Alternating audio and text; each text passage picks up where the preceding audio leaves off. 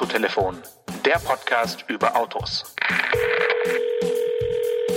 Hallo Janosch.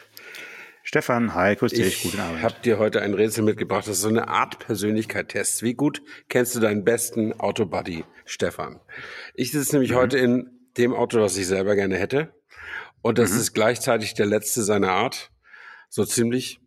Ähm, und ich werde richtig sentimental, wenn ich ihn sehe und vor allen Dingen, wenn ich ihn höre. Oh Gott, äh, Menschen, die sentimental werden, wenn sie Verbrennungsmotoren hören, sind mir suspekt. Aha. Kriegst auch Gänsehaut, kriegst auch Gänsehaut. Nein, Gänsehaut kriege ich nie. Ist es ein V8? Nee, ist gar nicht, also es kommt gar nicht so, Ah. so drauf an. Äh, es geht Okay. mehr so auf das Prinzip, auf das Motorenkonstruktionsprinzip und auf die Motorenlage. Okay, ein Boxermotor natürlich. Genau. Subaru natürlich. Äh, Guter okay. Witz. Ey, lach doch nicht so, lach doch nicht so. Okay, also natürlich was das Zuffenhausen, weil du willst ja dein, dein Erspartes endlich mal in, äh, in schöne Formen äh, gießen lassen, sozusagen. Ähm, der letzte seiner Art ist, sagen die ja schon seit Jahren. Also, ähm, tja, das wird irgendein, äh, irgendein Elver sein, Nee, natürlich. der, den gibt's ja nun doch noch ein bisschen weiter. Es ist tatsächlich eine, eine Stufe drunter und das wäre auch das, der einzige realistische Porsche. 718. Ja, also ich sag Cayman dazu. Also äh, 718 ist, Kaiman, äh, aha. Ähm, also ich mag den Cayman lieber als den Boxster und ähm, weil er eben kein Cabrio ist. Und ich finde den wirklich super, super heiß. Und ich habe jetzt, es gab einen Anlass, äh, weswegen ich mich mit dem Auto mal wieder beschäftigt habe. Mhm. Äh, oder es gab zwei, besser gesagt. Äh, ich habe einmal heute zufällig, ich glaube sogar auf Welt.de, einen Text gelesen, welche Autos jetzt dieses Jahr uns verlassen und auch nicht mehr wiederkommen. Und dazu gehörte halt die aktuelle Porsche Mittelmotorfamilie, die dann wohl ersetzt wird durch Elektrofahrzeuge später. Ähm, Mhm. Und äh, unter anderem auch sowas wie Audi TT und die ganze Ford Bandbreite haben wir auch schon drüber gesprochen und so. Ja, haben wir Ähm, schon verabschiedet. Und der zweite Anlass war, ich habe gestern auf meiner Instagram-Seite, äh, wo ich ja als Autofotograf mich positioniere, ähm, ein Archivfoto gepostet von dem damals noch neuen, jetzt aktuellen Porsche Cayman. Ähm, Und da hast du auf die Natural Intelligence abgestellt. Genau, das hast richtig? du ja vielleicht auch Ja. gesehen. Da, Natürlich. da habe ich äh, so, so eine Car-to-Car-Aufnahme gemacht, also das Auto Mhm. knackscharf, aber man sieht die Bewegung dadurch, dass die, dass die, äh, das Bewegungsstreifen auf der, auf der, auf dem Asphalt sind. Wie das genau geht, will ich jetzt gar nicht erklären. Das kann man da Kann auch man nachlesen. nachlesen im Post. Ähm, ja, ja. Es hat mir aber einer unserer Hörer geschrieben dazu. Mhm. Der sagte, er habe den Eindruck, äh, dass sich visuelle KI-Resultate noch zurzeit noch leicht durchschauen lassen, dass es aber wahrscheinlich demnächst äh, gar nicht mehr so lange dauern wird, bis das alles gerade so, zumindest im, im Beispiel Foto und Film, denke ich, meinte er, bis man das gar nicht mehr erkennen kann. Und da muss ich ihm Mhm. recht geben. Ich kann ja auch mal sagen, Walter U. Stevens heißt, heißt sein Kürzel. Vielen Dank für die, für die, für die äh, Zuschrift. Ähm, und er meinte, das wäre vielleicht noch mal eine kleine Debatte im Autotelefon wert, KI. Und dann bin ich gleich wieder drauf gekommen, KI äh, in der Auto, im, im Automobil, da, wo kann man das einsetzen? Natürlich in der Entwicklung. Man kann die ganzen stumpfsinnigen Tests automatisieren lassen, die man braucht in der Entwicklung. Man könnte sogar mal heimlich gucken, was die Designer machen, ob die nicht auch mal KI irgendwo benutzen. Mhm, Ähm, und sicherlich kann man das auch im Fahrversuch benutzen und natürlich das, worauf wir, worüber wir schon lange sprechen, autonomes Fahren, ist ja ohne KI-Funktion auch überhaupt nicht möglich. Ja? In, in Mhm. Mustererkennung und Interpretation und so weiter und so fort. Aber wie wir beide wissen, das kommt und kommt und kommt nicht, weil das wahre Leben offensichtlich der künstlichen Intelligenz immer noch überlegen ist. Äh, überlegen oder halt äh, einfach zu äh, bockig und zu zäh und zu äh, widerstandsfähig, ja. Also äh, die, die autonomen Autos können halt nicht mit nicht autonomen Verkehrsteilnehmern umgehen und deswegen blockieren sie halt momentan noch die äh, Kreuzung dann selbst und fangen an zu piepsen und zu blinken. und es ist lustige, gibt dann lustige TikTok- TikTok-Videos dafür, ja. Ja, genau. Und äh, aber das ist äh, das ist in der Tat ja eine eine Sache. Also künstliche Intelligenz beschäftigt mich tatsächlich in meinem fotografischen Alltag nur am Rande, weil ich einfach noch nicht so tief einsteige, weil es auch komplex ist.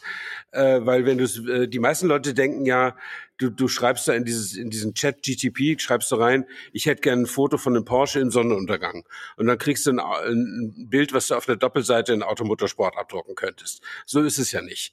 Also wenn du sowas haben willst, was du richtig veröffentlichen könntest, also von der Qualität her, äh, dann musst du diesen Prompt, so heißt ja diese Eingabemaske, mit ungefähr mhm. 50 bis 150 Informationen füttern, wie du es eben gerne hättest. Dann muss eben auch die Denke und die visuelle Vorstellungskraft eines erfahrenen Fotografen dahinter stehen. Da musst du sagen, ich hätte gerne ein Bild, was aussieht wie mit einem 200 Millimeter Objektiv bei offener Blende gemacht und so weiter und so fort. Darauf kann die KI tatsächlich reagieren und das dann auch so gestalten. Aber wenn du sagst, ich will einen Porsche mit einem Teddybär am Steuer, dann wird's irgendwie aussehen, aber nicht gut. Ja? Und das ist schon, das ist schon sehr, sehr interessant. Und natürlich werden auch die ganzen, die ganzen Mitzieher und die ganzen, die ganzen Car-to-Car-Sachen, die wird man so machen können mit einem stehenden Auto. Das geht ja heute schon mit Photoshop. Ja, klar. Du kannst ja auch ja. die Filter nehmen ja. und, und, und Räder in, in rotierende Bewegung versetzen. Experten können das erkennen aber der Laie kann das in der Regel nicht erkennen. Und mhm. du siehst es meistens in Marketing und Werbung, wo die, wo die Fotos halt noch so ein bisschen mehr überkandidelt sind als, als so schon. Also im Journalismus sind sie ja quasi authentisch dagegen. Ähm, obwohl wir da im Journalismus ja auch schon gewissen Aufwand treiben. Die Autos müssen sauber sein, das muss schön in die Landschaft passen und all sowas. Also authentisch wäre ja, du fährst mit deinem Porsche Cayman am an der Kiesgrube von Castrop Rauxel vorbei im Regen und machst mal ein Bild. Ja, das wäre super authentisch, aber wäre halt nicht schön. Ja. Hm. also ich, ich hatte den, äh, den Hörer so verstanden, dass es äh, ihm ja vor allen Dingen eben um die visuelle äh, KI äh, geht, also um die Möglichkeit, eben damit dann äh, ja echt aussehende Bilder zu generieren. Äh, klar, wenn heute Autos gezeigt werden und wir sind da ja auch nicht äh, vor, vor unbehelligt, die ersten sogenannten Bilder, die man von Autos sieht, sind mhm. ja heute keine Fotos, sondern sind ja äh, CGIs, ja. also Computer Generated Imagery. Das heißt, vom, vom Rechner in 3D äh, erstellte Bilder, die aber täuschend echt aussehen und dann eben durch ja, Landschaften deiner Wahl äh, können dann die Autos da äh, fahren. Ähm, natürlich ist es aber so, dass dann der nächste Schritt ja eben ist, dass man nicht so ein aufwendiges 3D-Rechenmodell braucht, sondern eben, wie du gesagt hast, irgendein Prompt, äh, mit Informationen füttert und dann ein echtes Auto, nehmen wir mal als Beispiel ein Opel Manta, äh, in einer Landschaft, die du dann eben beschreiben kannst, äh, dann eben da platziert wird. Und das sieht man natürlich heute den Bildern an, dass sie irgendwie so, so einen Ticken zu echt sind, mhm. aber die Fotografen, auch viele Autofotografen, auch welche, die bei äh, Autofirmen angestellt oder in, im Auftrag der Autofirmen arbeiten, sind ja teilweise so unterwegs, dass deren echte Fotos schon fast wieder aussehen wie 3D-Animationen, ja, ja. weil sie sie so, sag ich mal, übershoppen, also überphotoshoppen mhm. oder einfach ein bisschen, ne, so ein bisschen, ein bisschen übertreiben in die eine, eine oder andere Richtung. Deswegen vermischt sich das natürlich total und äh, die Augen der, der Leser oder der, der, der User, die können es irgendwann auch nicht mehr unterscheiden, glaube ich, weil beides so ein bisschen äh, sehr viel Fake ist irgendwie. Ja, Dann, ja das ist dann weit weg von der ja. Kamera Obscura. Also man kann immer ganz gut, jeder kann das für sich machen, so einen Test machen, äh, mhm. wie sehr man schon an die an den Bildlook von heute so gewöhnt ist. Man mhm. versucht einfach mal ein Magazin oder irgendwas aus den 80er oder 70er Jahren in die Hand zu kriegen und guckt sich da mal die Fotografie an. Und äh, wenn man ganz ehrlich ist, wird man sagen, wieso haben die damals so unscharfe Fotos mit wenig Farbwirkung gezeigt? Ja, ähm, ja. Und ja, das liegt daran, dass sie dass die, dass die Gläser nicht schärfer abgebildet haben, dass die, dass die Bilder häufiger verwackelt waren und vor allen Dingen, dass, äh, dass die Farben nicht digital bearbeitet werden konnten und, und Kontraste und was weiß ich nicht alles. Und ähm, da hat sich dann für uns auch äh, im Kopf irgendwie die Erkenntnis breit gemacht, so wie die optimierten Bilder, die wir seit zig Jahren sehen, so sieht es wohl auch in echt aus. Aber das stimmt natürlich nicht. Hm. So sieht es ja. mitnichten in echt aus. Und ich möchte nur mal eins, ein, äh, eine Fotoproduktion Lobpreisen, die mal für mich gemacht worden ist, nicht von mir. Äh, mhm. Das war äh, äh, Bugatti Veyron, gab es mal irgendeinen so Termin, äh, während mhm. der lief, bin ich mitgefahren und dann habe ich den Fotografen, der da war für Bugatti, ähm, habe den gebeten, ich habe gesagt, äh, das Auto gibt's ja nur 500 Mal. Also so ein Bugatti Veyron ist ja nur 500 Mhm. Mal gebaut worden. Das heißt, die meisten Leute sehen ihn, wenn sie ihn überhaupt sehen, in der Zeitung oder sonst gar nicht. Also man sieht den einfach nie, weil gibt's ja kaum welche. Und die Hälfte davon steht irgendwo in Saudi-Arabien in der Garage.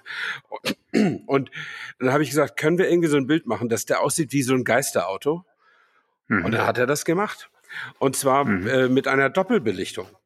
Also der hat Mhm. dasselbe Bild zweimal gemacht, einmal mit der Landschaft nur und einmal mit der Landschaft und dem Auto.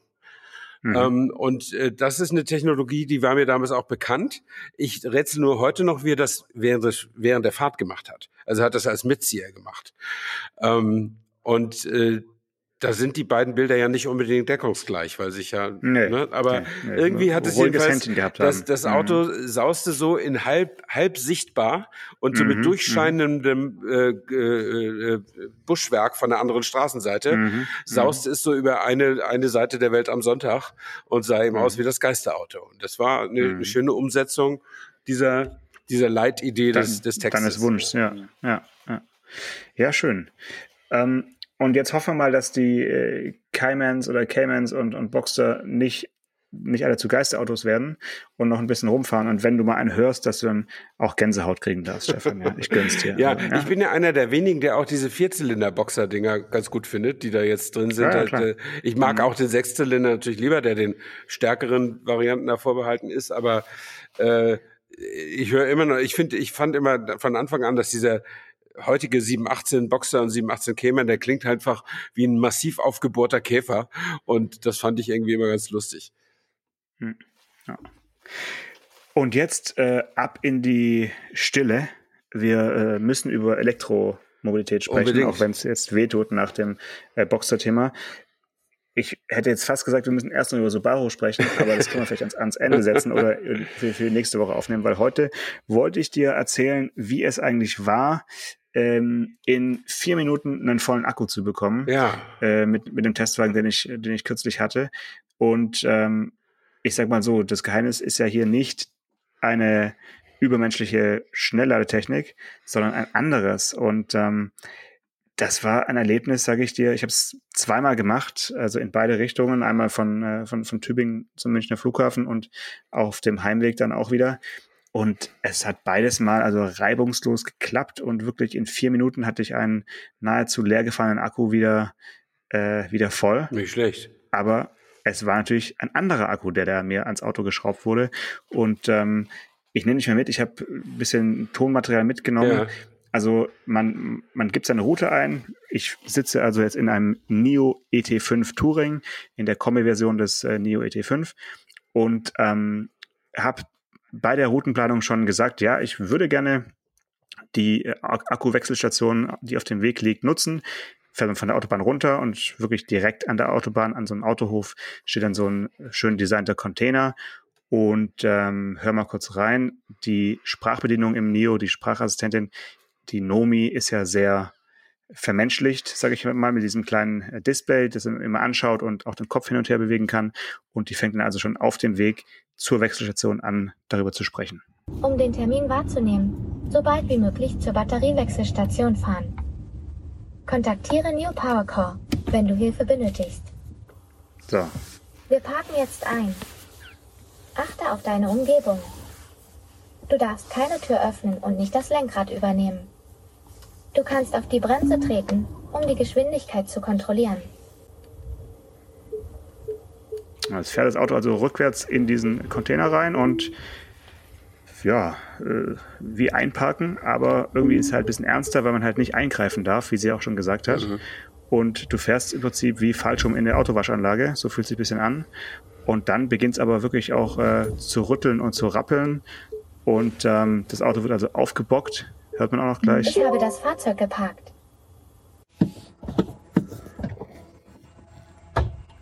So, jetzt hast du also irgendwelche Stellmotoren, die elektrische äh, Akkuschrauber sozusagen ans Auto unten ranführen und der Akku wird jetzt eben gewechselt. Der leer gefahrene Akku verschwindet im Unterboden dieses Containers irgendwo und ein neuer wird rangefahren. Und dann ist es so ein bisschen wie bei der Formel 1, nur eben vollautomatisiert, wird der Akku wieder festgeschraubt. Du hörst auch gleich nochmal so ein bisschen, ja, jetzt hörst du den Motor, der den Akku äh, bringt, den neuen. Und ähm, das ganze Prozedere dauert knapp vier Minuten und die Akkus sind dann nicht mit 100% geladen, sondern mit 90%. Mhm. Äh, warum auch immer, wahrscheinlich um zu garantieren, dass äh, alle Akkus, die da wieder eingebaut werden, eben 90% auch erreichen, erreichen können, wenn es mal ein bisschen schneller gehen muss, weil eine, eine hohe Nachfrage nach Akkus gerade an einem Tag sein, äh, ja, da ist. Bei mir war es wirklich so, ich hatte niemanden vor mir, niemanden nach mir. Ich war quasi. Batterie ausgetauscht. Bitte pass gut auf. So, bitte pass gut auf äh, beim Rausfahren aus dieser Station. Dann fährst du wieder auf die Autobahn und ja, hast also wieder ähm, richtig viel Reichweite in dieser kurzen Zeit. Ähm, so als Erfahrung außerhalb einer Pressefahrveranstaltung, also ich sage jetzt mal mit einem Testwagen, eigenverantwortlich, ohne Anleitung und so weiter, äh, war es schon ja ein besonderes Erlebnis, weil sowas hat man nicht alle Tage.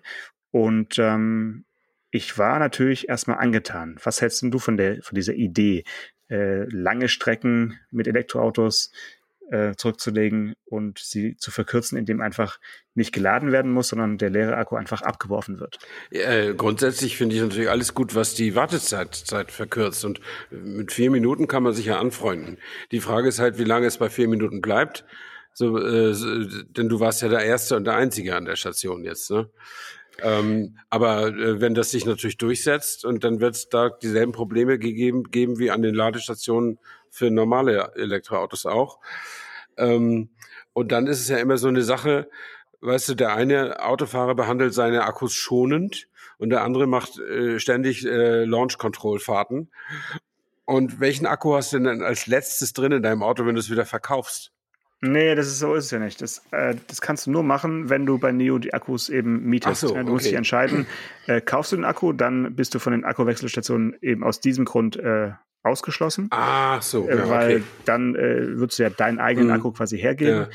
So mietest du den Akku. Die Monatsmiete für den großen Akku liegt bei 289 Euro, wenn ich es richtig weiß.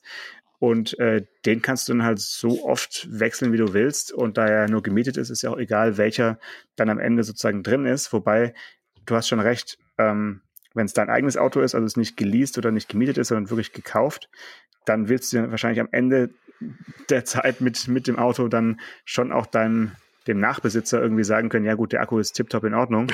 ja. Jetzt nehme ich mal an, dass diese vollautomatisierten Wechselstationen äh, mit ziemlich viel aktueller Software jeden Akku, der da abgelegt wird, überprüfen, checken und so weiter, mhm. so ähnlich wie es auch der, die, die Smartphones heute ständig machen und eben anzeigen können, äh, wie gesund in Anführungszeichen ist dieser Akku. Äh, hat er noch äh, ja irgendwie 80 Prozent, 86 Prozent oder, oder weit über 90 und dann wird wahrscheinlich, wenn ein Akku unter einen gewissen Wert fällt, der einfach auch aussortiert und eben ein neuer äh, wieder ins System eingespeist. Also so stelle ich es mir zumindest vor, weil sonst ergibt das Ganze ja keinen Sinn. Du kannst ja nicht in, in einigen Jahren dann da nur noch mit durchgelutschten Akkus äh, mhm. rumwechseln. Das ja, ja. bringt ja nichts. Nee, das werden sie schon machen und dann werden sie die, den Ausschuss dann in irgendwelche äh, Sekundärzyklen reingeben, für, um stationär äh, Strom zu spenden für, für Häuser ja, genau. oder für das Wärmepumpen ist, ist oder was weiß ich. Ja. ja. ja, aber du hast vollkommen recht. Äh, es ist so, momentan sind die Dinger, glaube ich, nur von 9 bis 19 Uhr geöffnet. Das war für mich oh. schon ein bisschen kritisch. Ich bin tatsächlich um 9.04 Uhr dort angekommen. Also mhm. ich habe ganz gut kalkuliert, äh, dass es schon offen war. Das muss natürlich 24 Stunden in Betrieb sein, sonst ja, ja. ergibt es gar keinen Sinn. Äh, ich würde mal sagen, es ist noch so ein erweiterter Pilotbetrieb, aber halt schon äh, ja, in, in, in Kundenhand sozusagen. Und ähm, de, die Software weiß ja, dass du kommst. Also ich wusste schon mhm. über mein Navigationssystem, dass es keine Wartezeit geben wird. Ähm, sonst wird dir angezeigt, der wievielte in der Warteschlange du bist. Dann mhm. kannst du also auch, was weiß ich, davor noch kurz äh, irgendwie pinkeln gehen oder noch irgendwas essen oder so und dann musst du jetzt ja nicht warten. Aber klar, wenn es an einem, an Ferienbeginn oder sowas ist mhm. und dann alle, alle Neos äh, dieser Welt da auf der A8 von, von, äh, von West nach Ost oder von Ost nach West fahren, dann sind wahrscheinlich auch zwei Wechselstationen, die relativ nah beieinander liegen, witzigerweise da in der, in der Ulmer Gegend.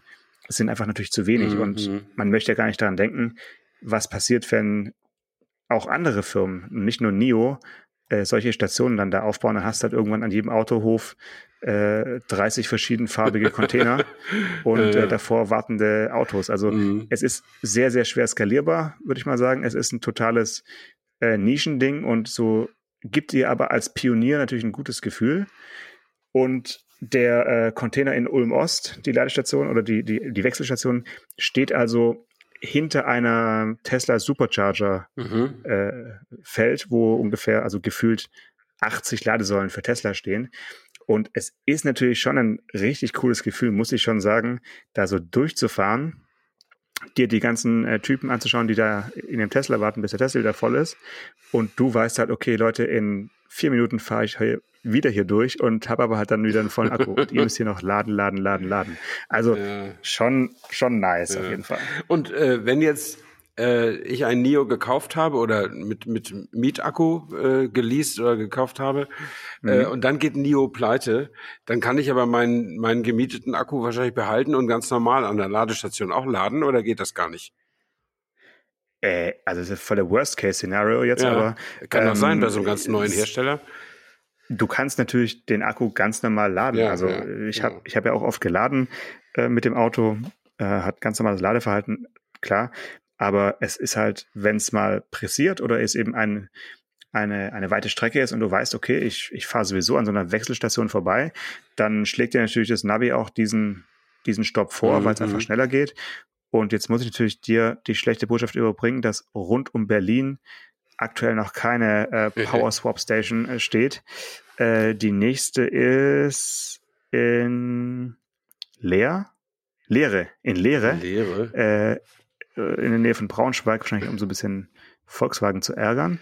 Oder du kannst auch bei unserem ehemaligen Bundestag, äh, äh, wie sagt man, ähm, äh, Bundespräsidenten, ja, in Coesburg-Wedel kannst du auch äh, swappen. Und äh, ja, also das Netz ist noch kein Netz, würde ich mal sagen, aber NIO ist wohl dabei, eben auf den Hauptrouten und nur dafür ist es ja auch gedacht, es ist ja nicht für den Alltag gedacht, dass du jetzt als Pendler deine Akkus ständig wechselst, sondern eben nur, wenn du ja, wirklich ja. mal Deutschland durchquerst mhm. und da eben auf den Hauptrouten soll es dann solche Stationen ja, geben. Also auf den Hauptrouten zwischen Lehre und Großburg-Wedel. Genau, da kannst du immer hin und her oder eben zwischen Zusmarshausen und Ulm-Ost sind ja auch wirklich nur wenige Kilometer, äh, die beiden Stationen, die ich genutzt habe. Äh, kannst du das also machen und da quasi die, die Akkus quer durch Deutschland fahren äh, könnte ja so ein Sport werden, dass dann dass du dann zählst, den wievielten Akku du jetzt schon ja. im Auto hast. Und, also äh, ich will die, ich finde die, die Idee ganz gut und wir haben uns ja schon öfter darüber unterhalten. Das gab es ja auch schon mhm. mal als Idee, aber die ja. nie realisiert wurde. Firma Better Place. Ja, zumindest nicht bei uns, aber in Israel ja schon. Genau. Und äh, aber da gab es ja noch keine nennenswerten Elektromobilität. Jetzt ist es ja so, die, die in, im letzten Jahr haben die Elektroautos in Europa die Dieselautos überholt bei den bei den äh, bei den Neuzulassungen. Also das ist schon. Ja, aber äh, also aber aber glaube kein keiner Statistik, die du nicht ja, selbst gefälscht hast. Das liegt natürlich auch an der an, an, an dem schlechten Image des Diesels. Äh, ja, aber aus, es ist trotzdem, Gründen, mal, ne? heute gibt es ja, ja, nennenswert Elektroautos. Ja, ja. Äh, es gibt inzwischen so viele Elektroautos, dass das ist eben auch einer der Gründe, warum viele Verbrennerbaureihen eingestellt werden, weil die Firmen eben nicht ihr Angebot einfach schlichtweg verdoppeln können. Also schmeißen sie auch ein paar Verbrennersachen auch wieder raus. Also insofern ist das schon eine andere eine andere Voraussetzung heute. Der Markt wäre also da, um das auf mehr als eine Firma auszuweiten. Aber wie gesagt, dann müssten, damit da nicht 30 verschiedenfarbige Container hinter, hinter der Tankstelle stehen, müssten sich mal drei bis vier Firmen, Firmen auf einen Standard einigen. Und das sehe ich irgendwie noch nicht so, so um die Ecke lauern, äh, dass, äh, dass da VW mit Renault und die noch mit NIO und so gemeinsame Sachen machen äh, weiß ich jetzt, weiß ich jetzt irgendwie nicht, sehe ich, sehe seh ich noch nicht ganz so. Aber das Eigentliche ist ja, dass wenn du das hoch skalierst, also wenn du jetzt mhm. mal den, das Gedankenexperiment machst, dass es so viele Elektroautos gibt, wie es derzeit Benzinautos gibt und mhm. die anderen dafür nicht, dann hast du kannst du ein bisschen Platz nutzen von den Tankstellen, die nicht mehr gebraucht werden. Du wirst ja. aber feststellen, dass du für Ladestationen und Batteriewechselstationen zusammen viel mehr Platz brauchst als für Zapfsäulen. Weil die Zapfsäule ja. eben pro Tag von viel mehr Autos benutzt werden kann, weil das so schnell geht. Ja. Ähm, ja. Und das ist bislang ist es noch nicht so ein Problem, weil eben noch nicht so wahnsinnig viel öffentliche Ladeinfrastruktur besteht. Aber wenn halt immer mehr Autos auf den Markt drücken und immer mehr kommen, dann, dann wächst da natürlich auch die Nachfrage und dann pflasterst du das Land zu mit Ladestationen, ne? in, in welcher Form auch immer. Ähm, also ja, und, und, und die Stromleitungen, die richtig Power bringen müssen, kommen, kommen noch dazu. Ne? Also billiger wird das dann auch nicht mit dem Autofahren. Äh, nee, hast schon recht. Ich, ich finde es natürlich schön, also für, für den Akku finde ich es schön, dass der natürlich in so einer, in so einer Wechselstation wesentlich sanfter geladen werden ja, kann als jetzt absolut. am, am Supercharger Schnelllader. Genau. Äh, äh, das ist, das ist ja schön. Aber halt auch nur, wenn er nicht gleich wieder gebraucht wird. Also ja. die, die, ich denke mal, dass sie das halt dynamisch machen. Die sehen, okay, heute ist äh, viel Nachfrage, dann müssen wir jetzt auch hier richtig äh, wieder die Dinger voll machen. Weil ich glaube, mehr als fünf oder maximal zehn von diesen Akkus werden ja in so einer Station auch nicht zwischengelagert und, und äh, äh, geladen werden. Mhm. Das heißt, wenn dann der nächste da schon steht, dann muss er dann doch irgendwie wieder schnell gehen. Ähm, aber das lässt sich also steuern, das finde ich natürlich gut. Das ist auch im, im Sinne der Haltbarkeit, der Dauerhaltbarkeit äh, von, von Akkus natürlich eine, eine gute Sache. Ja, absolut. Wie wie sinnvoll es ist, so ein doch recht wertvolles Bauteil wie den, die Fahrbatterie eines Elektroautos äh, mit, mit vier Schrauben an und dran zu schrauben, wie, wie das sozusagen de, der Verschleiß ist oder die, die Dauerhaltbarkeit von Gewinnen und so weiter, kann ich natürlich jetzt nicht Tja. abschließend sagen. aber es fühlt sich natürlich ja, es, es fühlt sich so ein bisschen äh, Captain Future-mäßig an in diesem Container, mhm. aber natürlich denkst du trotzdem, okay, jetzt ist mein Auto gerade auf einer äh, Hebebühne und ein wichtiges Teil mein, meines Autos wird mir gerade abgeschraubt und ein neues Teil, das ich nicht kenne und nicht gesehen habe und auch gar nicht sehen kann, weil ich im Auto sitzen bleiben muss, äh, wird mir dran geschraubt. Da kann ja alles dran geschraubt werden. äh, Stichwort, Stichwort irgendwie Unterbodenschaden äh, oder so. Ja. Weißt ja auch nicht, was dann da so dran ist.